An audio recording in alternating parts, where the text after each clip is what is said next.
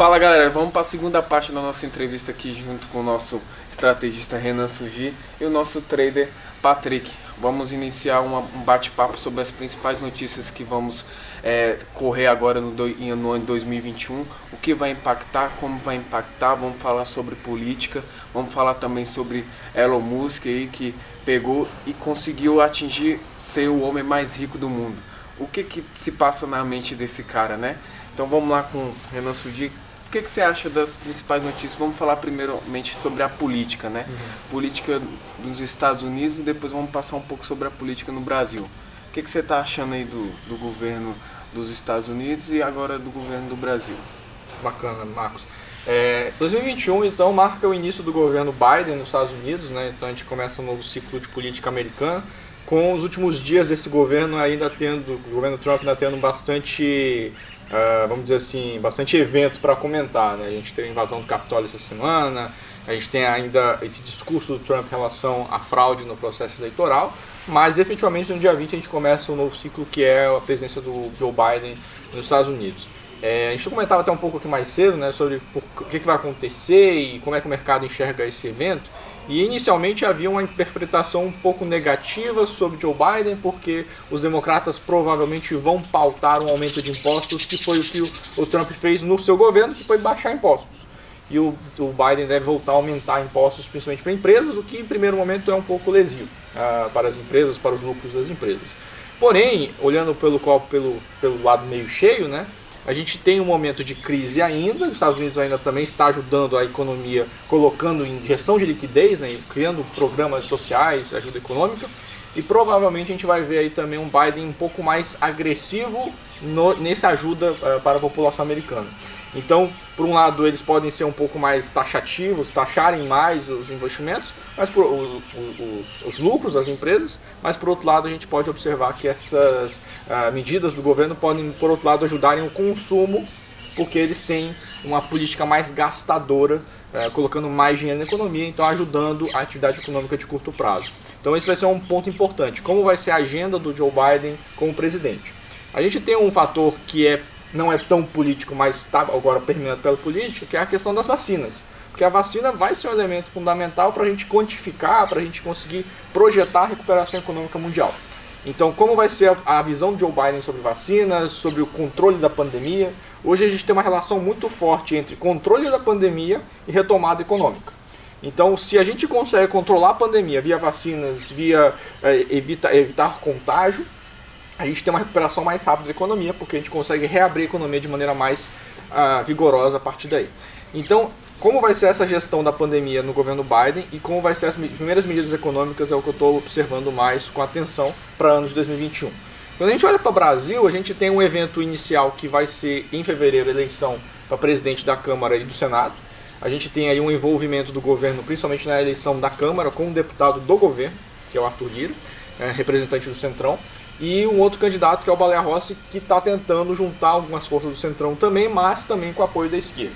Então essa é uma eleição importante para a gente ver porque o Congresso vai pautar, é o Congresso que pauta uma série de agendas econômicas do Brasil, como por exemplo a agenda de privatização, reforma administrativa, reforma tributária. Essas, essa agenda toda de reformas ela acabou ficando paralisada, ela ficou sendo atropelada, né? Pela pandemia em 2020.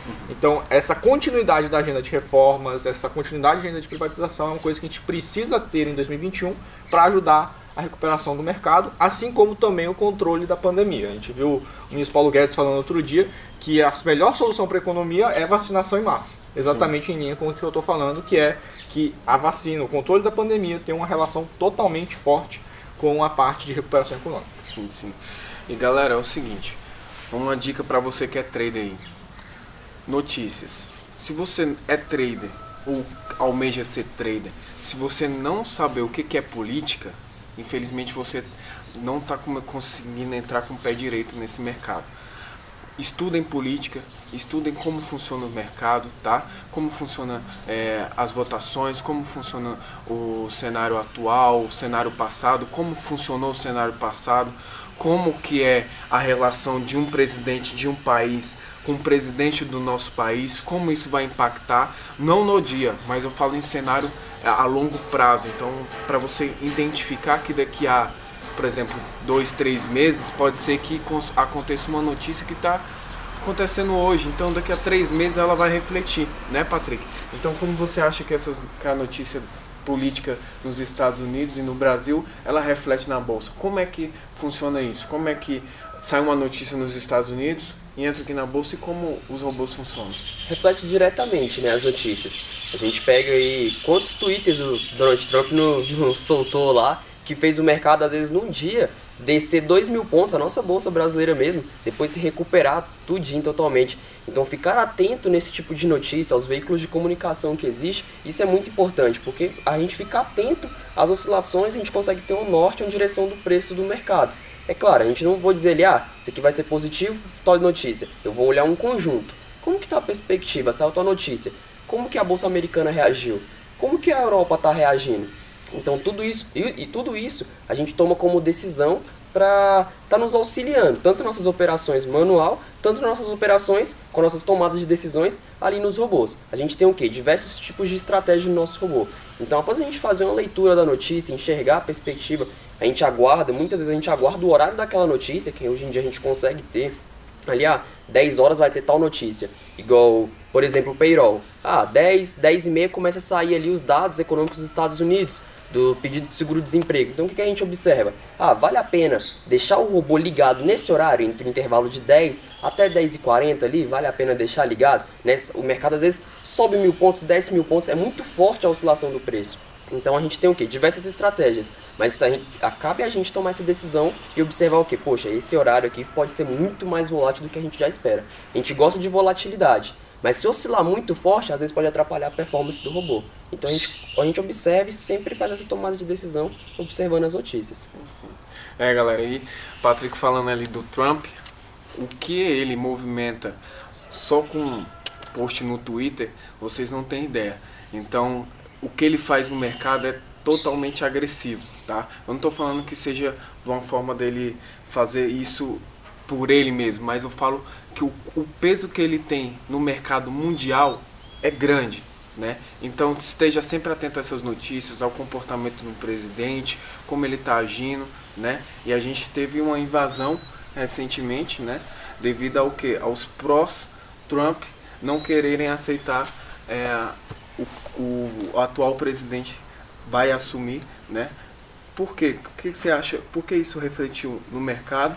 E o porquê que o mercado iniciou em alta, né? Por que, que o mercado tá, o brasileiro está em alta? Tá, vamos lá. Em relação à questão americana, né? A, eu vejo isso um pouco parecido com o que a gente viu aqui no Brasil em 2014, ali naquele período uh, eleitoral ali pós, pós, pós Copa do Mundo, que foi um processo eleitoral muito dividido.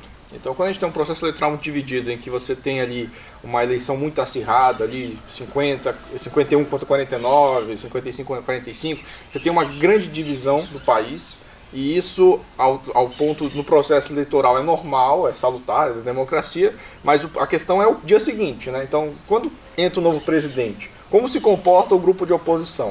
Ele faz uma oposição apenas política ali dentro do Congresso ou aquela parcela continua insatisfeita e vai fazendo manifestações. E isso gera instabilidade para o governo. Então eu acho que isso a gente viu muito no Brasil e os Estados Unidos aprendeu com o Brasil nesse sentido, né? Nos últimos anos a gente está observando. Então esse talvez seja um risco que o próprio governo Biden vai ter que controlar, vai ter que. Acredito que os republicanos têm um papel importante em tentar acalmar também os seus simpatizantes para não gerar esse, esse, esse, clima de guerra depois do período eleitoral, né? Porque no final, das, final das contas você vota naquele dia, mas você vive no mesmo país que a pessoa que votou no outro candidato no dia seguinte. Então isso é da democracia. Então esse vai ser um risco a ser monitorado também nesse governo Biden. Né? Então o governo Biden, além dos desafios todos que a gente já listou, ele vai ter esse desafio de unir o país. Uh, então isso vai ser uma coisa que a gente vai ter que observar. Quando a gente olha para o mercado, né, o mercado começou 2021 com uma trajetória de, de alta muito forte. É, isso vem puxado por dois motivos principais, que eu vejo que é uma aceleração do crescimento na China e quando a gente vê pelo, pelo, pelo lado macro internacional. Então, é Estados Unidos e China, basicamente. China com seu crescimento, que está puxando muito agora, e Estados Unidos com o governo Biden há uma expectativa de uma continuidade, uma política de incentivos, numa, numa política de auxílios, colocando dinheiro na economia, mantendo a economia girando, mesmo que artificialmente.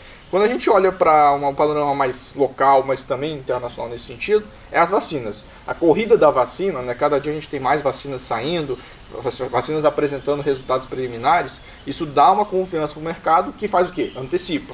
Então o mercado hoje bota no preço a expectativa de que, poxa, tem vacina agora, daqui a dois, três meses é a vida normal naquele país. Então, com essa perspectiva de ter vacina e ter vacinação e ter retomada da economia, o mercado bota isso no preço de maneira antecipada, que é o que ele faz todos os dias. Então, galera, como o Renan falou aqui, que as empresas sofreram muito, é o que, que acontece. O ano passado, em 2020, pegou-se uma tendência das empresas privativas sofrerem muito, ou seja, uma queda muito grande, né? E o que, que você acha, Renan, da questão das privatizações? Porque eu, eu quero frisar uma empresa aqui que sofreu muito, que foi a Vale, né? E a Vale hoje está atingindo mais de 100 reais. O que, que você acha? A, a, o governo ele tem que privatizar ou não tem? Qual é a sua opinião? É, esse é um assunto sempre polêmico, né, em relação a privatizações aí. É, se a gente olha para um passado não muito distante, mas ali na década de 90 a gente teve uma agenda de privatização forte no governo Fernando Henrique, que a gente privatizou, por exemplo, a parte de telefonia móvel, a própria Vale do Rio Doce. E aí a grande pergunta que os favoráveis às privatizações falam é: será que hoje a gente teria uma rede de telecomunicações como a gente tem hoje se não tivesse sido privatizado? Será que a Vale seria hoje o que ela é se, tiver, se não tivesse sido privatizado? Então a gente tem essa, essa discussão, uma discussão que é aquela história, né? acaba não tendo certo e errado, a gente, cada um vai ter uma opinião, mas é uma agenda desse atual governo. O atual governo tem uma agenda liberal, que a gente chama, o que a gente chama de economia liberal? Uma economia em que você tem um mínimo de intervenção do Estado na economia. Então o tamanho do Estado é cada vez menor. Quando a gente fala em um Estado menor, a gente está falando de menos empresas estatais. Então nessa agenda aí a gente tem uma série de empresas, a gente tem notadamente hoje Correios e Eletrobras, que estão na pauta do governo em fazer privatização ah, nos próximos períodos aí. E é o que vai depender também do apoio político no Congresso. Por isso volta aquela importância de a gente monitorar como vai ser o ambiente no Congresso para que essa agenda possa prosseguir. Isso também ajuda num outro tema que para mim é o tema principal de Brasil em 2021, que é o tema fiscal. Se a gente consegue avançar com a agenda de privatização, não é apenas a modernização da economia e tentar melhorar essas empresas estatais que hoje estão dentro, dentro do guarda-chuva do governo, mas ao vender uma empresa estatal, o governo arrecada dinheiro que pode ajudar a cobrir aquele buraco fiscal que a gente tem, que a gente explodiu em 2020 por causa da pandemia e continua numa trajetória bem forte de gasto público, né? Sim, sim. E Patrick, como que na bolsa de valores a Vale se comportou? Como ela se recuperou? Como foi essa progressão? O que que, o, que que os investidores estrangeiros falam e como eles agem dentro do mercado financeiro? Então a gente pega aí a Vale sendo uma empresa, uma estatal, uma, uma, empresa privada, a gente enxerga, os estrangeiros enxergam a Vale como um grande potencial. Tanto é que ela bateu aí o, o topo histórico dela aí, faixa ali dos 102 reais. A gente acompanha o minério de ferro lá fora subindo cada vez mais, ou seja, isso traz uma perspectiva muito boa para a Vale. E por isso que os investidores estrangeiros continuam acreditando no projeto principal da empresa. Entendi. Então, galera, vamos para mais uma pergunta aqui que essa é um pouco capciosa. Por quê? Porque da mesma maneira que tem amor, tem ódio e gera uma especulação muito grande no mercado que é a alta do Bitcoin, né? Então o Bitcoin desde o ano passado, 2020, agora em 2021, ele já está atingindo patamares muito altos, passando mais de 215 mil reais, né? Nesse vídeo de hoje aqui que a gente está gravando. E você, como você enxerga na questão do, do cenário mundial e como pode refletir dentro da bolsa, né? Dentro do mercado financeiro essa alta do Bitcoin. Legal, assim, o, o Bitcoin é um assunto, é outro assunto muito polêmico, né? É, que nos últimos meses, nos últimos anos aí tem ganhando cada vez mais consistência. A gente tem vendo que o mercado financeiro tradicional está se rendendo ao Bitcoin, está se rendendo às criptomoedas ah, de uma maneira progressiva. Né? O ano 2020 foi um ano fantástico né, para a valorização das criptomoedas, em especial do Bitcoin, que é o que tem maior liquidez. E isso ocorre num contexto, como a gente estava falando, a gente vem falando nessa conversa toda, que é como os bancos centrais, os governos estão colocando muito dinheiro, a gente tem ali uma visão de que algumas pessoas falam, poxa, mas tem tanto dinheiro na economia que uma hora isso pode dar problema. Sim. Então, como isso uma hora pode dar problema, eu quero me proteger, eu quero ter ativos descorrelacionados com o mercado. E aí entra a história da cripto, do criptoativo, que acaba sendo um ativo descorrelacionado. Então, a gente viu em alguns momentos aí durante 2020 uma forte recuperação, uma forte alta dos preços do Bitcoin, dos criptomoedas em geral, com essa visão de que é um refúgio, é um lugar onde eu posso colocar meu dinheiro, diversificar minha alocação e também descorrelacionar o meu retorno do mercado financeiro tradicional. Então, essa visão, eu acredito que ela permanece para 2021, dado que a gente continua nesse sistema com muito dinheiro, com uma farra de liquidez global. Eu acho que a gente deve continuar vendo uma apreciação aí, pelo menos no curto prazo, baseado nos investidores procurando as criptomoedas como alternativa de investimento. Sim, sim. E para alguns defensores do Bitcoin, essa recente alta, ela pode pendurar por muito mais tempo devido aos bancos estarem começando a investir pesado dentro disso. Então os bancos privados mesmo investindo pesado no Bitcoin. Então o pessoal está é, especulando que chegue a mais de 500 mil reais. Então o que, que a gente pode pegar agora? Aguardar, né? Quem opera confia, né? Então a gente é, também opera também Bitcoin, não é uma recomendação nossa, né? Mas você tem uma, um livre arbítrio de fazer esse tipo de operações acreditar no mercado. Patrick, como é, você acha que o nosso robô pode se comportar no, no mercado desse? E quais as perspectivas da gente fazer um, um robô voltado só para Bitcoin? É, hoje em dia a gente já, tá, já tem estratégia pronta, a gente já está em fase de teste já, é, para robô rodar tanto em criptoativos, nos pares correlacionados de moeda, a gente já tem estratégias aí que já estão prontas, está sendo executado. O que nós achamos importante que é o backtest, está testando oscilações de preço, de moedas, é, par de moedas, a gente, tudo isso a gente está fazendo um backtest, testando todas as nossas estratégias e em breve vai ter novidade para o pessoal que gosta também de criptoativos para estar tá operando utilizando o nosso robô. E é isso aí. Galera, vamos entrar em um assunto aqui que eu gosto muito, que são pessoas visionárias, né? O Elon Musk ele atingiu é, o grande patamar de um homem mais rico do mundo, atingindo mais de 188 bilhões. E o que que eu quero trazer isso com vocês é a opinião do Patrick e do Renan. Como uma pessoa tão visionária, tão com mente aberta, né, que tem uma filosofia que ele divide a renda dele entre a metade em ajudar pessoas e a outra metade ele quer antecipar o que pode ser uma catástrofe mundial, mas ele quer pegar essas pessoas que estão aqui na, no planeta Terra e enviar a Marte, né?